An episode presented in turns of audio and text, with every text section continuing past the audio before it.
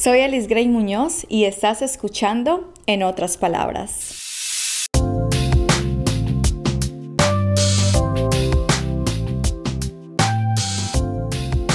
Feliz año 2020.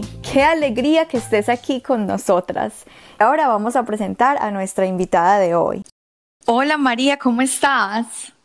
Hola Alice, yo estoy muy bien. ¿Y tú cómo estás? Súper bien, me alegra muchísimo, muchísimo que nos pudimos al fin conectar y poder hablar contigo hoy.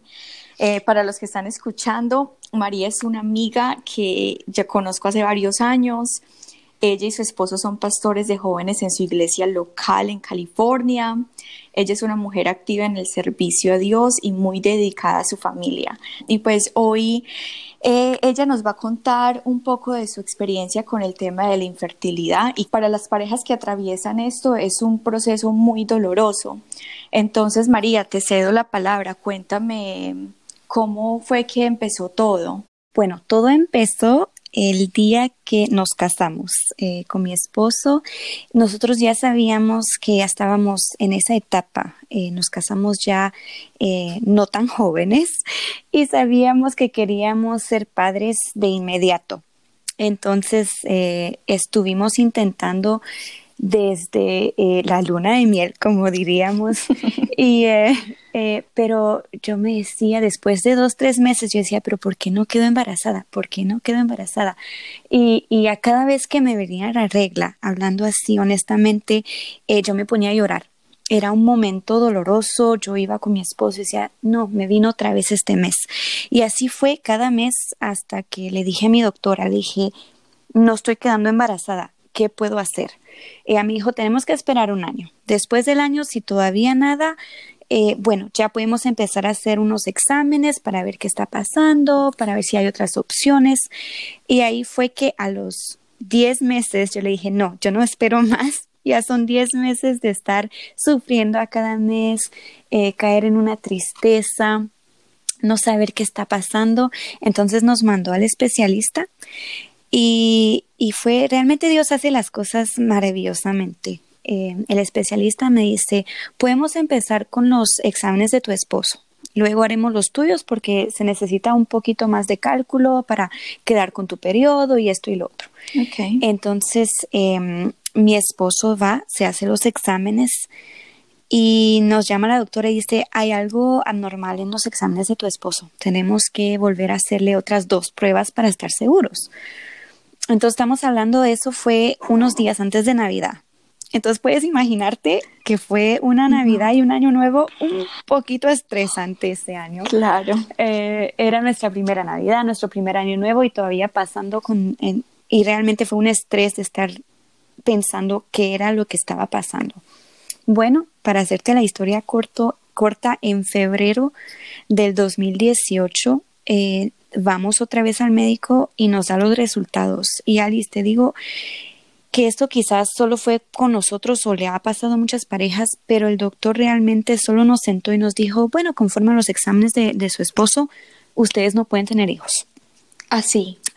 Así nomás como que nos dio la noticia que tenemos una gripa o que cualquier cosita así. Dios y nos quedamos, nos quedamos fríos.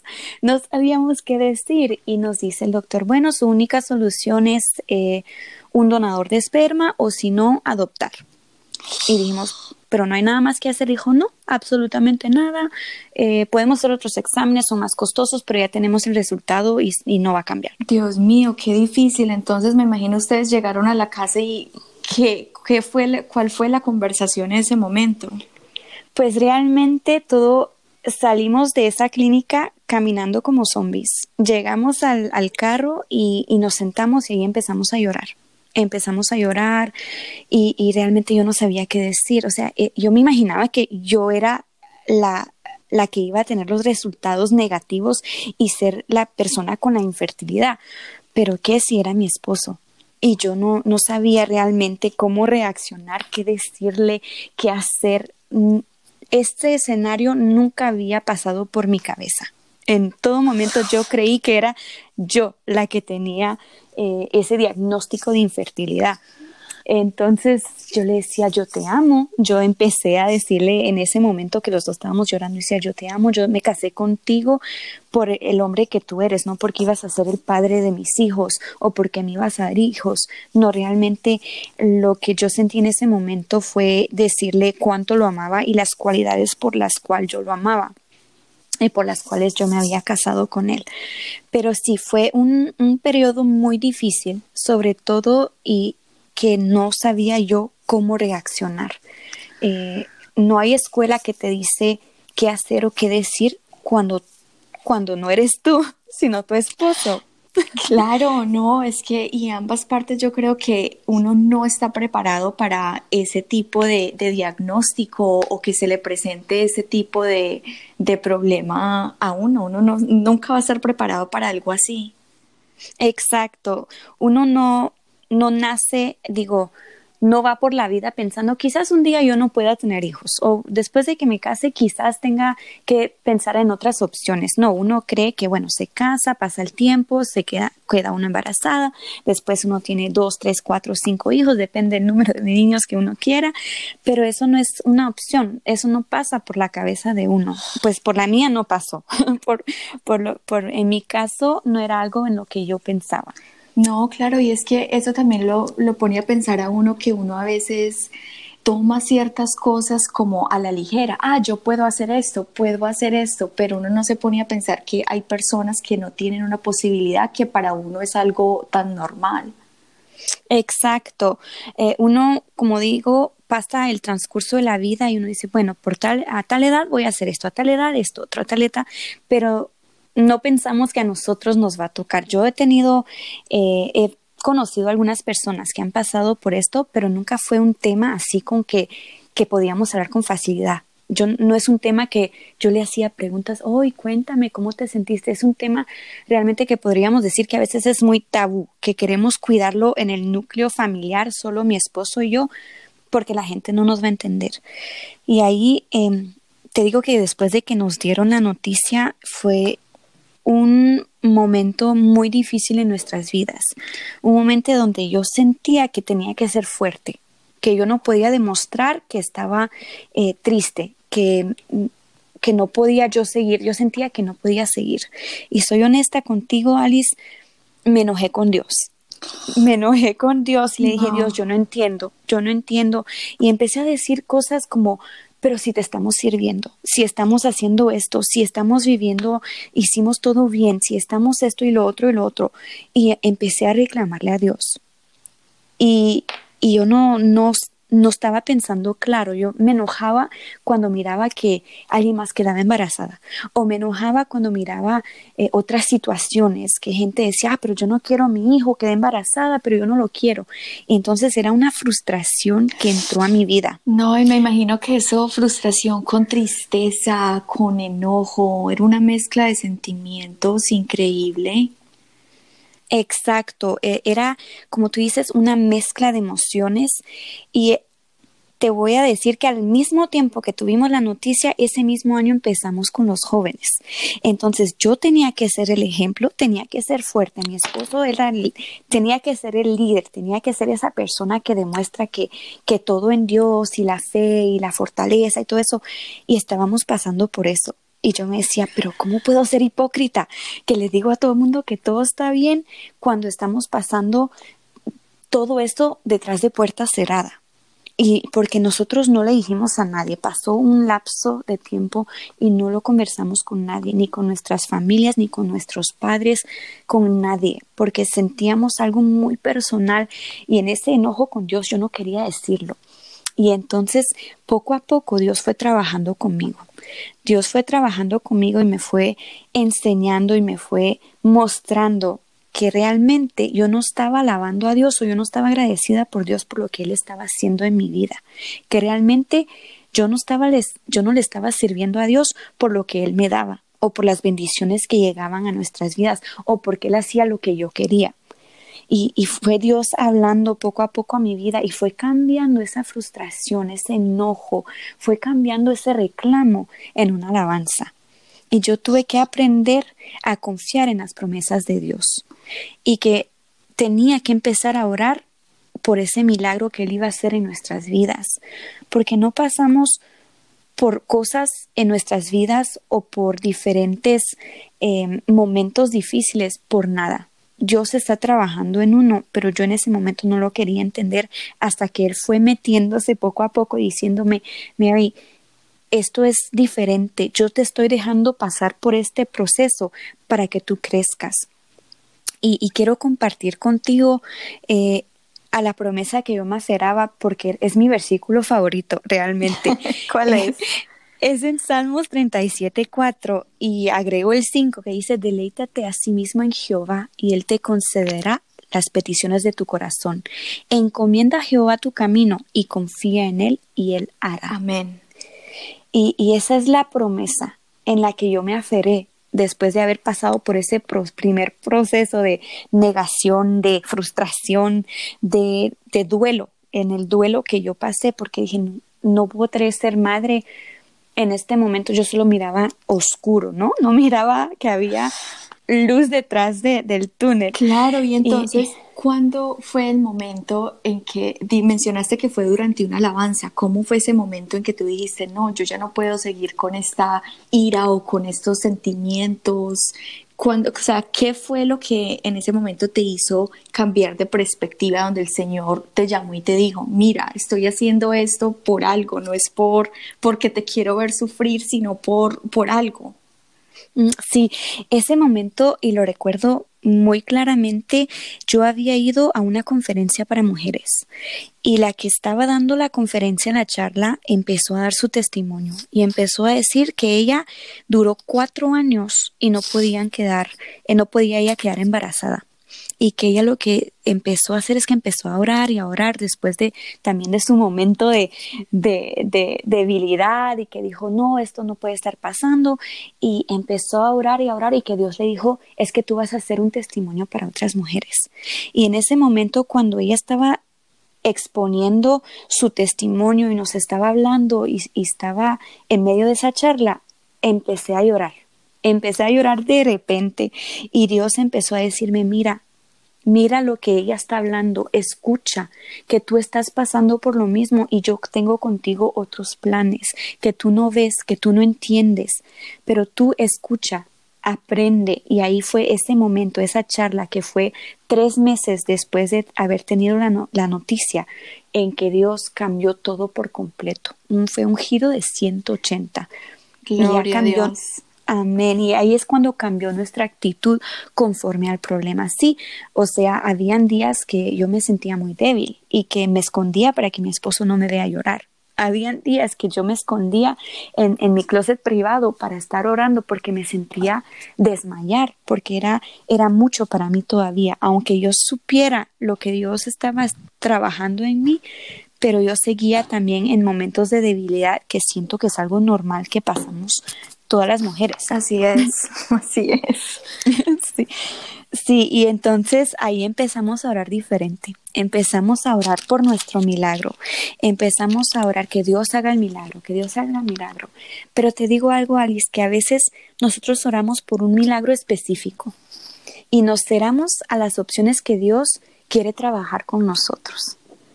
Y todo eso pasó en febrero, en mayo, junio fue esa charla donde Dios cambió mi perspectiva y en agosto Dios me confirmó el camino que Él quería que tomáramos. Wow, eso, eso debió haber sido para ti. ¿Cómo te sentiste en ese momento cuando el Señor te dijo, eso es lo que quiero que ustedes hagan? Eh, me sentí, cuando es, de la, cuando es la voluntad de Dios, tú te sientes bien Sí hay quizás un momentito de duda, un momento de preocupación, pero te sientes en paz, te sientes bien. Y en agosto yo conocí una trabajadora social que trabaja en el sistema de foster, de padres de recursos y también de adopción. Okay. Y entonces de repente, y no sé, no me recuerdo cómo llegamos al tema, y, y yo le dije, ah, pues es algo que quizás nosotros podríamos em, empezar a ver si funcionaría si Dios abre, abre las puertas.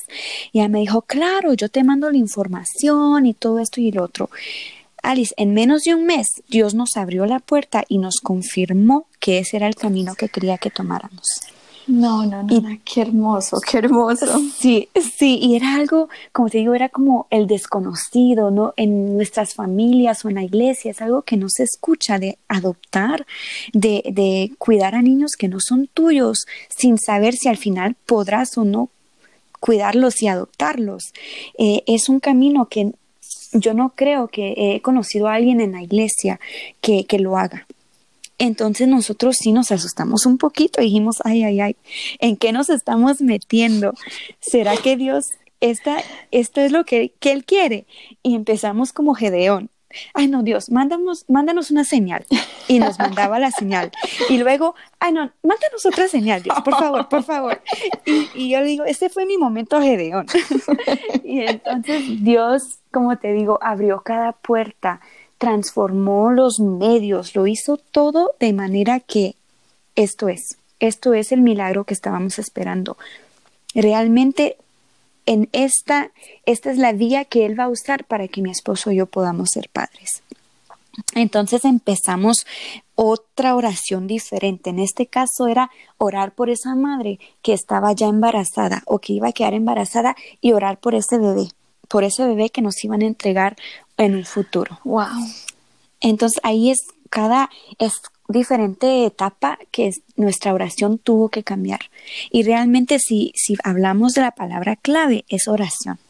La oración es realmente la que nos guió, la que nos fortaleció. Ha sido todo en nuestra vida, la oración. Y, y pues bueno, empezamos el proceso en septiembre de 2018.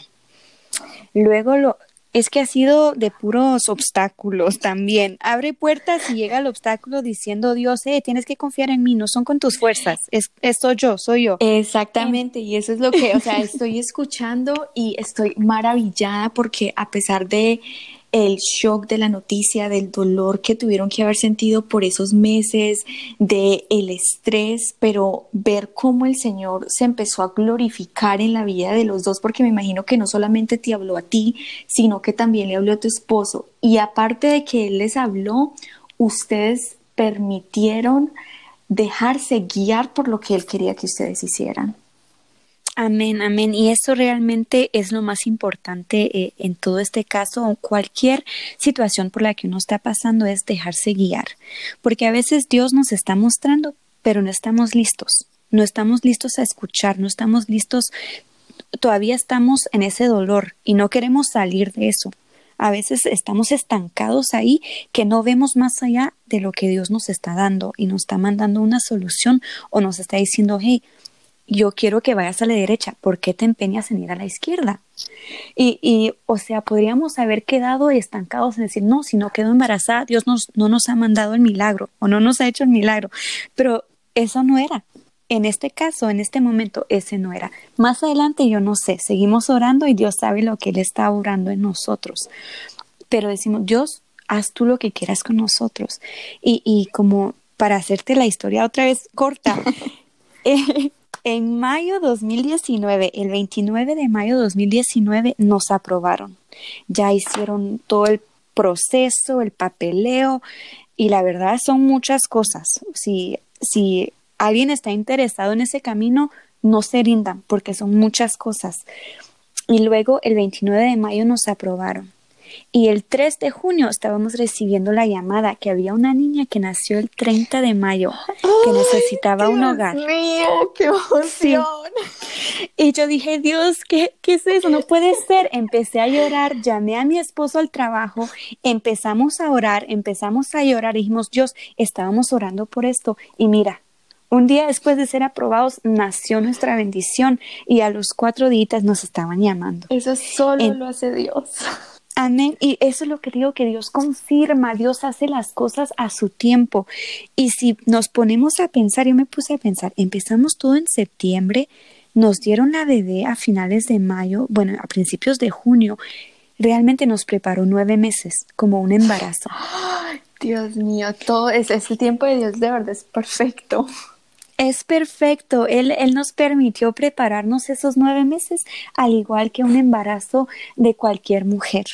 Y llegó la niña recién salida del hospital, la fuimos a recoger y ella ha estado con nosotros desde entonces y ha sido una bendición, ha sido un cambio total en nuestras vidas, pero nos sentimos tan bien y o sea, no todo ha sido color de rosas porque no hemos terminado el proceso de adopción, todavía es es otro proceso que estamos pasando en la vida, en nuestra vida espiritual, en nuestra vida secular, es un un montón de emociones que estamos pasando, pero estamos aferrados a la promesa de Dios que cuando Él da, Él sabe cómo hace las cosas. Amén, así es, así es. No, María, la verdad que creo que muchas mujeres al escuchar eso, quizás que estén pasando por eso, ¿tú qué consejo le darías? Bueno, lo primero, no hagan como yo, que nos quedamos solos, calladitos, y ahí nos, queda, nos, nos, nos aislamos, si te digo, y eso es el primer error. No hay que aislarse, no hay que tener pena de hablar de eso. Busquemos, busquemos, rodémonos de mujeres de oración, oremos por lo que estamos pasando. Si nos dan un pronóstico, un diagnóstico de, infertilidad, que sea su esposo, que sea la mujer pero que nos rodeemos de mujeres que sabemos que nos van a ayudar a orar, porque es lo que tenemos que hacer. No podemos aislarnos, no podemos quedarnos calladas, porque ahí es cuando el enemigo se mete y dice, ja, viste, tú que confías en Dios, tú que esto, tú que lo otro, y mira, y eso fue mi primer error. Y yo sé que hubiese tenido que actuar de diferente manera. Así que el primer consejo es buscar a alguien y aferrarse y unirse en oración. Luego yo diría que es hablar del tema, porque hay muchas mujeres que estamos pasando por eso y no sabemos qué hacer. Entonces, si buscamos, yo busqué, te digo, mucho en Google. Google fue mi mejor amigo, pero no encontré nada. No encontré nada no te creo, espiritual en serio, yo no encontré nada espiritual que me ayudara en el caso que era mío, yo poder también ser esa esposa ayuda idónea con mi, que mi esposo era por el que estaba pasando por infertilidad. Y yo no encontraba nada. Y yo dije, bueno Dios, ¿qué voy a hacer?